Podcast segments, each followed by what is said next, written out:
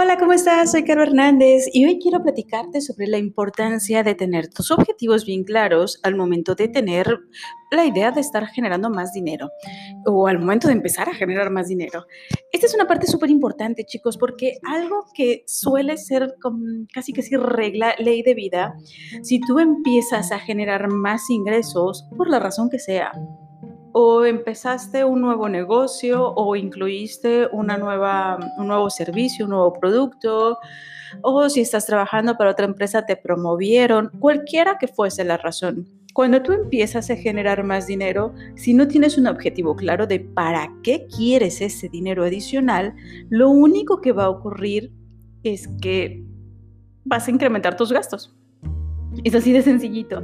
Vas a terminar, no sé, si terminabas tu mes con 5 mil pesos en la bolsa, aunque te hayan duplicado lo que ganas, si no te preparas adecuadamente y tienes tus objetivos muy claros, ¿qué crees? Vas a terminar el mes con los mismos 5 mil pesos, ¿ok?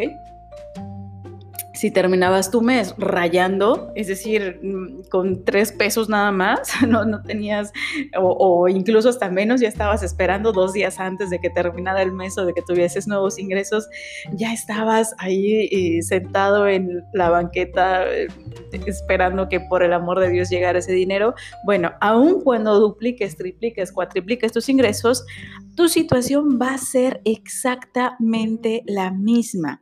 Hay algo muy bonito llamado termómetro financiero, que es un poco como si fuera un... Em, ay, se me fue el nombre de este aparatito. Bueno, sí sería como un termostato. No es cierto, no es termómetro, es termostato financiero. Sí, y es como si fuera el termostato del aire acondicionado. ¿Ok? Eh, que imagino si has estado en algún lugar donde tienen aire acondicionado, sabrás que lo colocan a cierta temperatura, de tal manera que si la temperatura del espacio se incrementa, bueno, empiece, funcione el compresor de este aire acondicionado para que pueda bajar los grados. E igualito, cuando se empieza a enfriar demasiado, bueno, pues se detiene, se regula, se va bajando para que se eleve un poquito la temperatura y no se queden ahí todos congelados. Lo mismito ocurre con nuestro dinero. No importa si ganamos más, si ganamos menos, más o menos vamos a estar regulándonos o adaptándonos al nivel de, mm, podríamos decir, de patrimonio neto que tenemos al final, a la cantidad de dinero que nos queda al término, eh, que ni siquiera sea patrimonio neto tal cual, sería más bien al flujo de efectivo que estamos acostumbrados a, mantener dentro de nuestro día a día. Así que es bien, bien, bien importante que tú determines antes de, de planear todas tus actividades o los esfuerzos que vas a estar realizando para generar más ingresos, determina tú para qué. ¿Para qué quieres ese dinero? ¿Qué vas a estar haciendo con ese dinero? Si va a ser para algún proyecto en particular, por ejemplo, quiero comprar mi casa, comprar un auto, quiero invertir en tal en tal eh, fuente, en tal, en tal vehículo eh, para mi retiro. Define claramente ¿para qué quieres ese dinero? Porque si no, te lo puedo firmar, cosas van a empezar a ocurrir. Que se descompuso tu auto, que ya se dañó el boiler y hay que comprar uno nuevo. Em, hasta accidentes de auto que me ha tocado, híjoles, que ya eh, me descuidé, choqué y justo coincide el monto para arreglar mi vehículo, eh, coincide o el deducible que tengo que estar pagando de mi seguro coincide con este dinero adicional que me llegó. No sé si te ha ocurrido.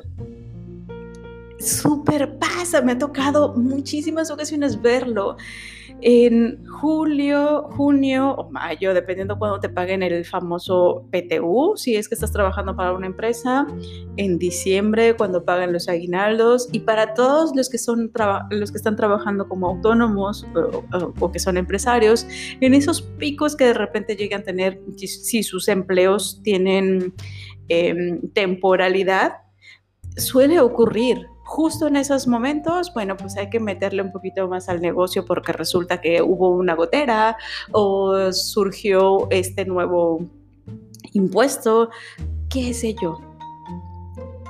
Toma, por favor, unos minutos de tu día que no te cuesta más. Toma unos minutos de tu día a pensar y planear ese futuro financiero que deseas. saca números, que no te dé flojera, que finalmente es tu, es tu vida, es, es esa energía que vas a estar depositando en crear esa realidad que quieres eh, en tu vida, esa realidad económica que quieres estar viviendo. No solamente definas, ay, yo quiero ganar 100 mil, 200 mil, un millón de pesos. No, define para qué porque si no, créeme que ese dinero, así como entra, igualito va a salir.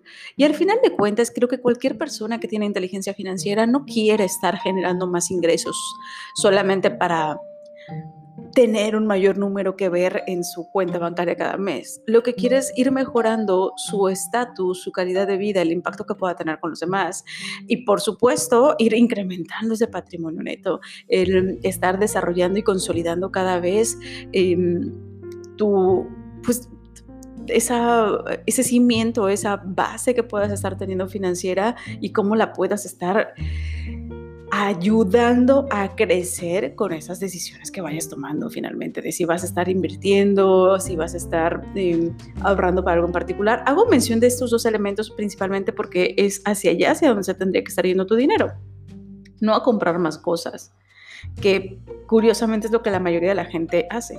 Ah, me incrementaron el sueldo, bueno, pues ahora puedo comprarme un mejor auto, eh, puedo irme a rentar una casa más cara, puedo ir a, comprarme más ropa. Ok, sí, está padre, pero eso no te va a llevar a ningún lado, te quedas atrapado nuevamente en esa, eh, Kiyosaki le llama la carrera de la rata. Te quedas ahí dando vueltas estás obteniendo lo mismo en un nivel mejor, si tú quieres, sí, que sobre todo si estás trabajando para alguien más, lo vuelve más peligroso, porque en el momento en que esa persona decida que ya no eres necesario, híjole, absolutamente todo se te cae y te quedas con muchísimas deudas, pero aún si es que era un, pues ahorita estoy pagando un auto de 200 mil pesos a crédito, bueno, pues ahora voy a sacar un auto de 400 mil pesos a crédito también. No, por favor son decisiones que mucha gente toma eh, desde un nivel de inconsciencia y que genera que estén hasta con esa mm, con ese estrés adicional de chispas, tengo que seguir trabajando, aunque no me gusta tanto lo que hago, porque tengo que pagar mis deudas, o porque no podría tener una fuente de ingresos adicional si yo dejo de trabajar aquí.